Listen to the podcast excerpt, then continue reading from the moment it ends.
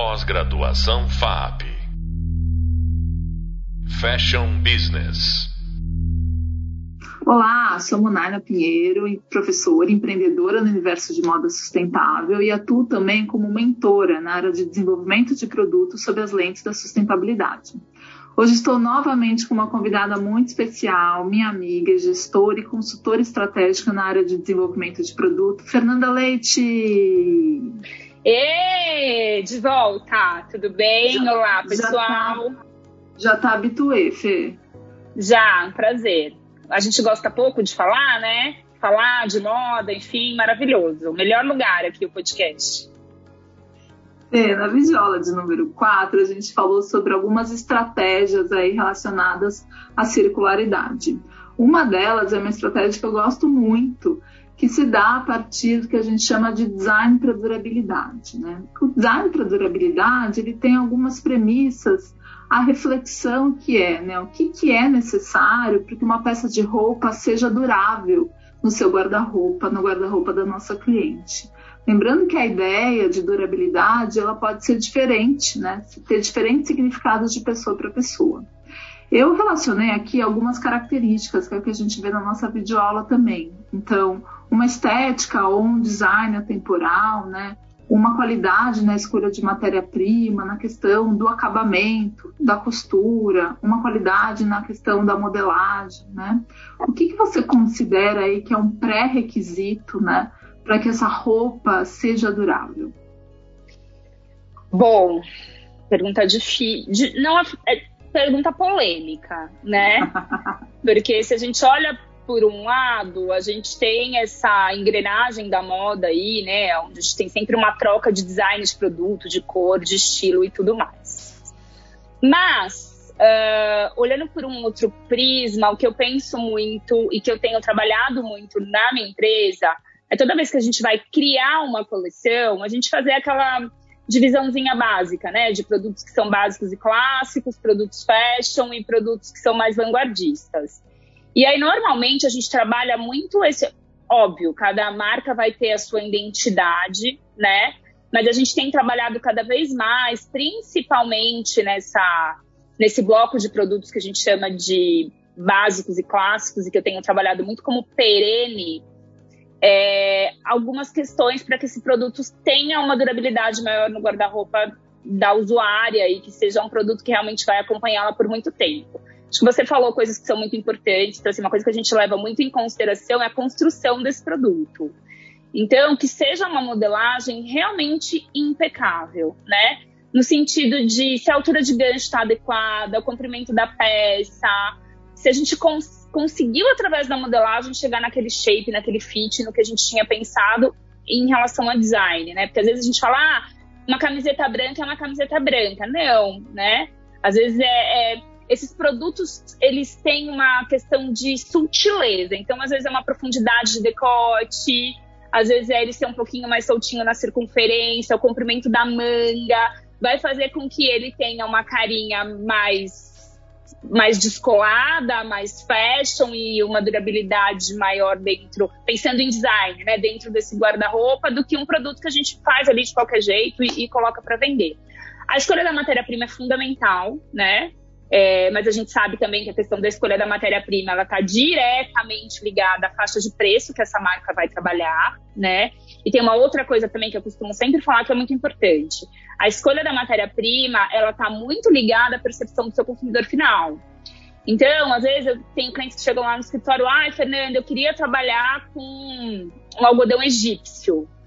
A gente está trabalhando com um cliente que ele tá, a gente está trabalhando com algodão canal alto, algodão que tem um toque de seda, algodão tecido plano com toque de seda, com uma gramatura super levinha. Incrível, uma matéria-prima incrível, que tem uma durabilidade maravilhosa. Mas eu já tenho outras marcas que eu atendo que, quando olham aquela matéria-prima, elas acreditam que o fato de ser uma matéria-prima muito leve, né, de ter uma trama um pouquinho mais aberta, isso pode ser não, isso pode ser desvalorizado pelo consumidor final.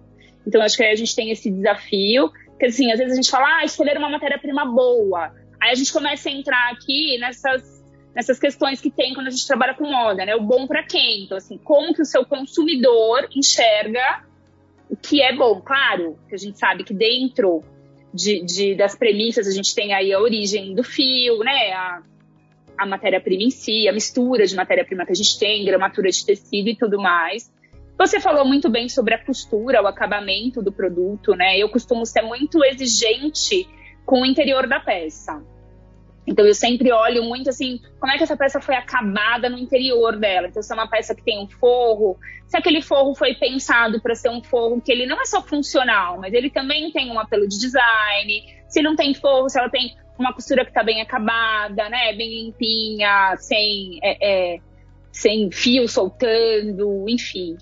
E eu acredito que assim, o mais importante, pensando em consumidor final, é que o consumidor também tem essa consciência da situação de uso daquele produto. Né? Então, pensar num produto que ele foi bem modelado, que ele foi construído com uma matéria-prima de qualidade, que ele foi bem costurado, e o quanto aquele produto vai é, é, ser durável e perene dentro do guarda-roupa, né? Acho que são muitas coisas aí, né, amor? Maravilhoso, Fê. Foi, uma aula aí essa seus apontamentos. Não, e é verdade, né? E gente, às vezes a gente associa que um produto básico é aquele produto que é para ter um giro rápido e necessariamente não vai ter uma qualidade atrelada, né? E ele vai necessitar desse estudo de modelagem, né? Da, de como você quer esse impacto visual, então também dessa escolha da matéria-prima assertiva, qualidade de costura. Então, falou aí de vários tópicos super importantes. E pensando também nessas estratégias de circularidade, né, na, na videoaula também de número 4, a gente falou sobre o design zero waste, né, ou que a gente chama também de modelagem zero waste. Tem estudiosos que usam a terminologia de design, tem estudiosos que usam a terminologia relacionada à modelagem e que é uma alternativa muito importante pensando na redução né, desse, desse desperdício aí ao longo da cadeia produtiva. Né?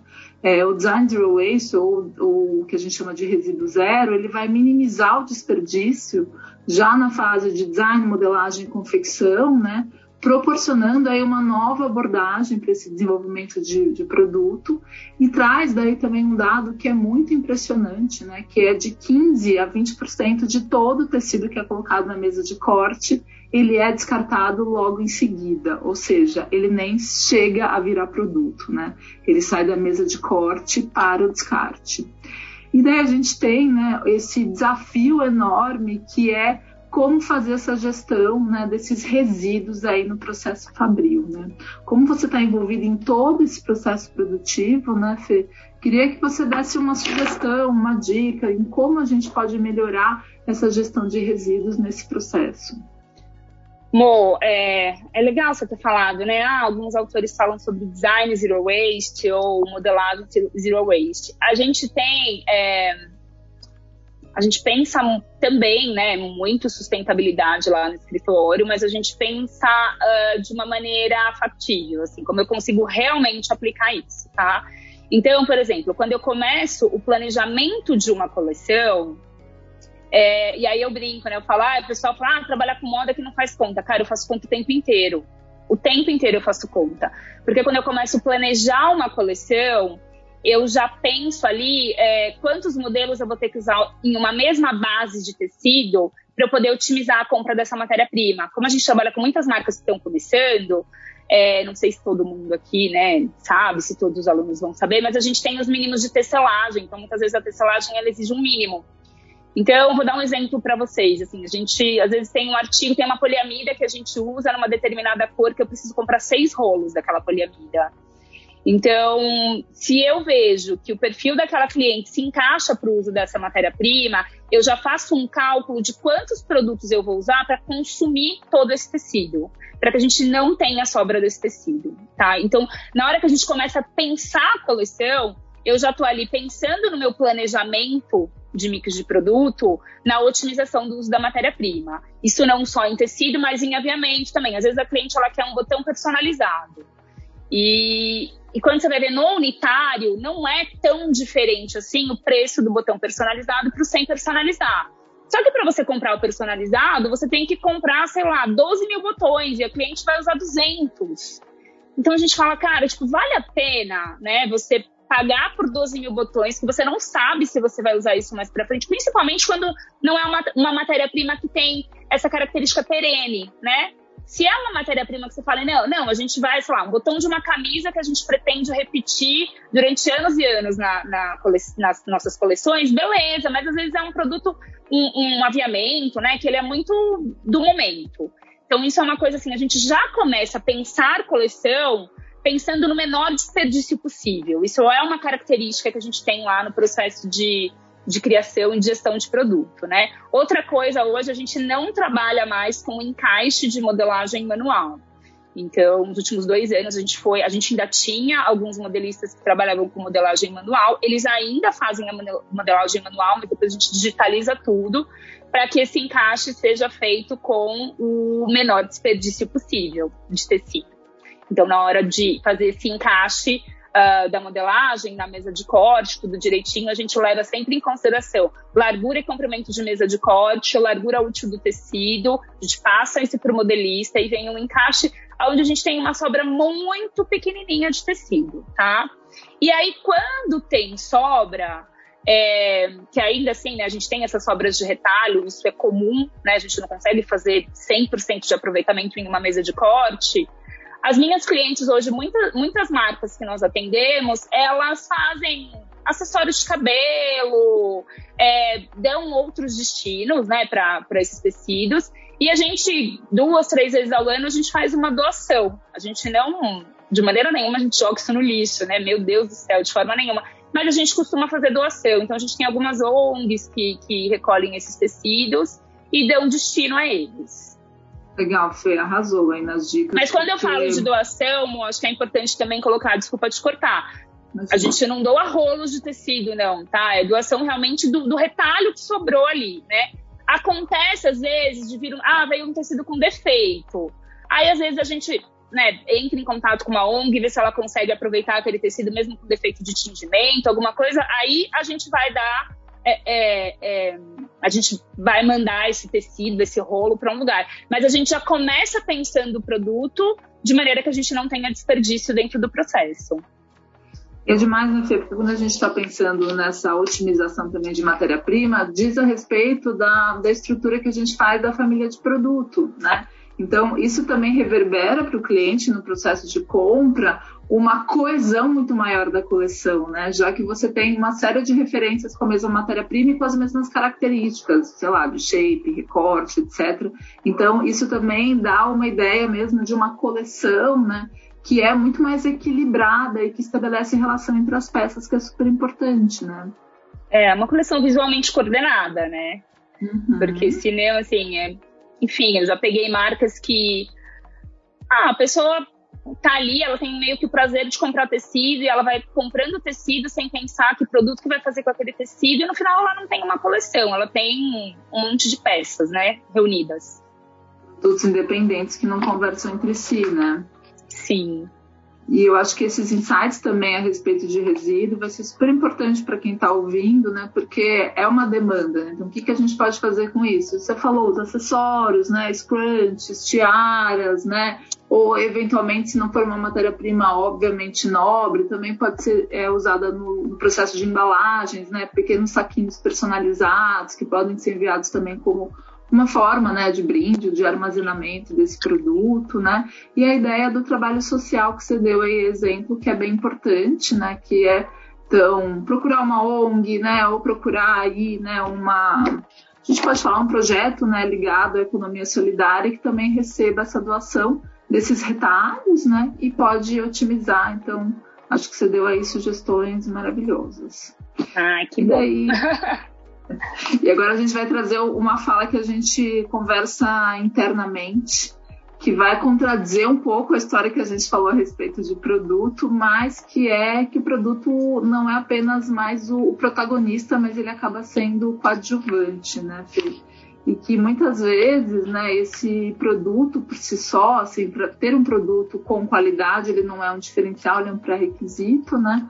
e que esse produto pode vir muitas vezes acompanhado de experiências né, relacionadas ao processo de compra. Né? Então, queria que você falasse um pouco sobre isso, assim, né, dessa questão produto mais serviço. Bom, isso é uma reflexão que eu faço muito, assim, né, até é, o título de uma das disciplinas que eu ministro e que a gente mudou o título da disciplina, que era gestão de produto, para gestão de produtos e serviços, justamente pensando com essa reflexão, né? Em como hoje é, o produto ele é um pré-requisito. Então você não tem uma marca de moda sem um produto. Até recentemente as alunas, ah, professora, e os NFTs? Ainda assim é um produto, né? É um produto digital, mas é um produto. É, e como também assim o fazer produto, apesar de ser desafiador, ele já não era mais uma, ele já não é mais uma alquimia secreta como foi em outros momentos. Então eu lembro que quando eu entrei no mercado de moda, sei lá, 20 anos atrás, era o boom das marcas italianas de jeans, né? Diesel e M60. E aí era aquela coisa, você comprava uma calça da Diesel, desmontava a calça para ver qual era o truque de modelagem, que era a curvatura do gancho do, da, da parte das costas da calça, né, né?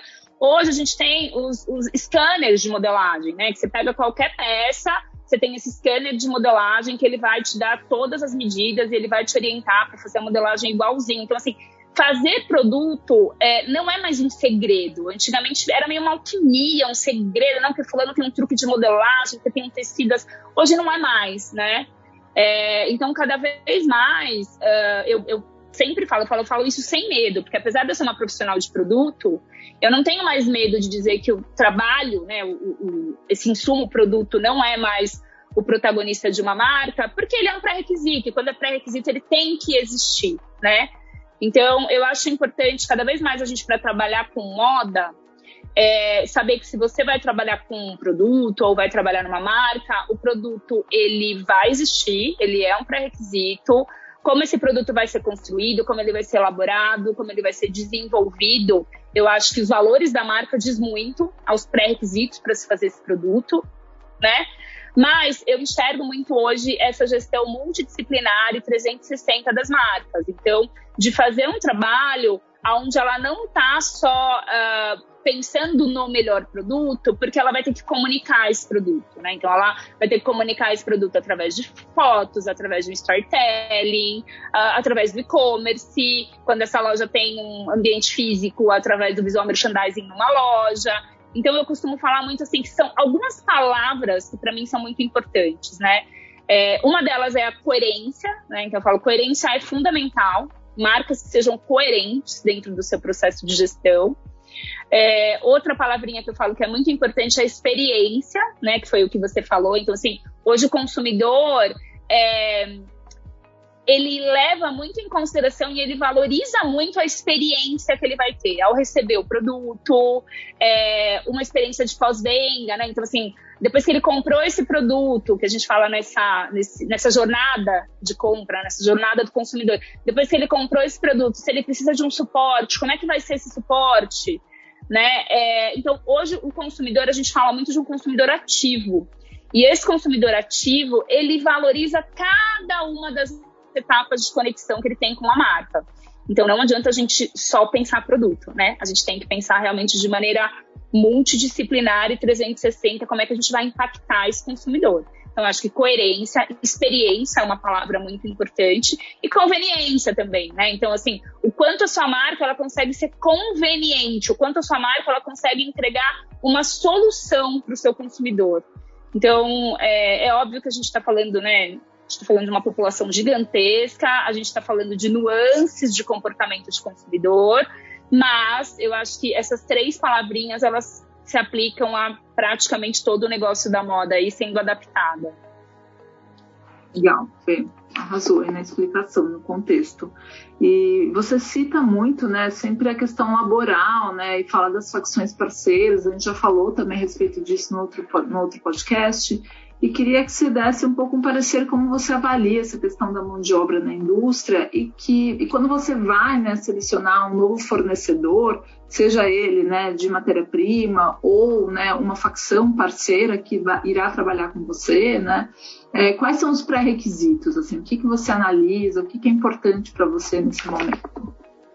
Bom, é, a gente eu falo que a gente é meio conservadora lá no escritório. Assim, por um lado é bom, e por outro lado, às vezes a gente perde a oportunidade de conhecer coisas novas. Mas nós temos parceiros que são parceiros desde que. de muito antes da empresa ter começado, né? Então são pessoas que eu já tenho um relacionamento profissional há, com certeza, mais de 10 anos, a grande maioria.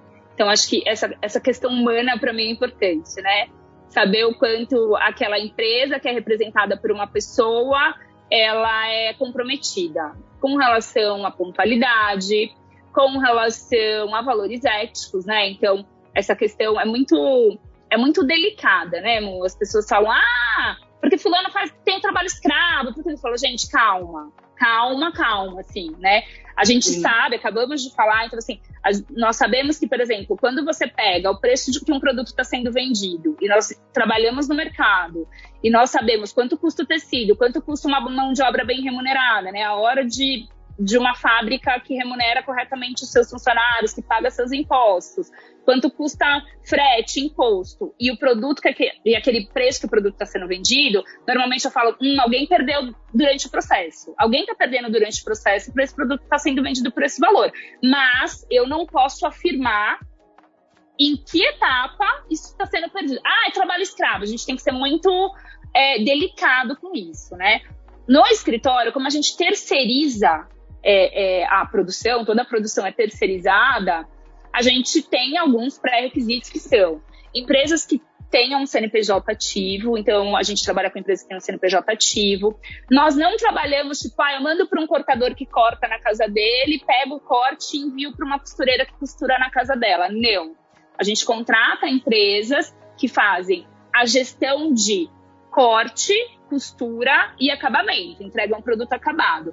Ah, essas empresas que eu contrato, é, elas, eu tenho certeza que elas não trabalham com uma costureira que costura na casa dela? Não. A gente tem empresas que contratam serviços de empresas que costuram em casa. Mas essas costureiras também estão com um CNPJ aberto, elas emitem uma nota de um MEI de serviço prestado, né?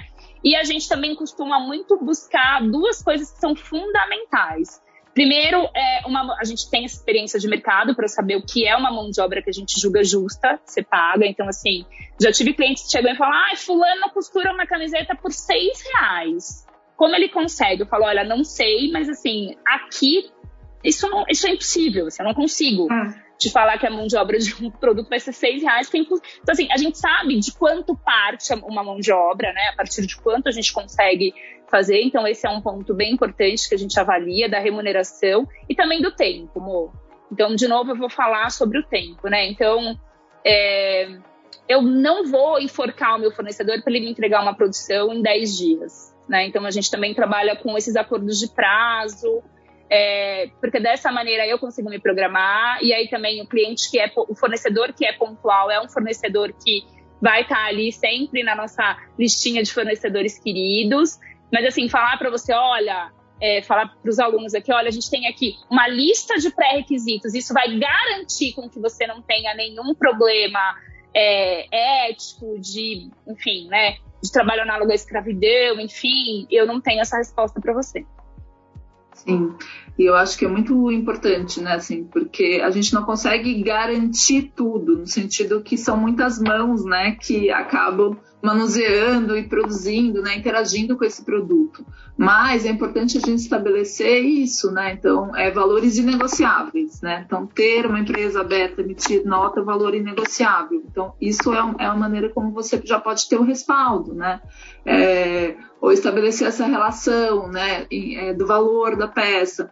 Putz, tem um fornecedor que cobra aqui seis reais, tem um outro que está fazendo, sei lá, né, por R$ 3,50, putz, essa conta não está fechando, né? Então alguém está sendo prejudicado. Isso também é um valor inegociável. Então acho que isso é bem importante, né, Fê? Estabelecer essas, ah, esses valores, o que a gente imagina que realmente é o mínimo para garantir né, uma condição adequada de trabalho, né? E, e sempre se fixar nisso e levar né, para qualquer momento em que a gente estiver fazendo esse desenvolvimento. Isso é bem importante. Né?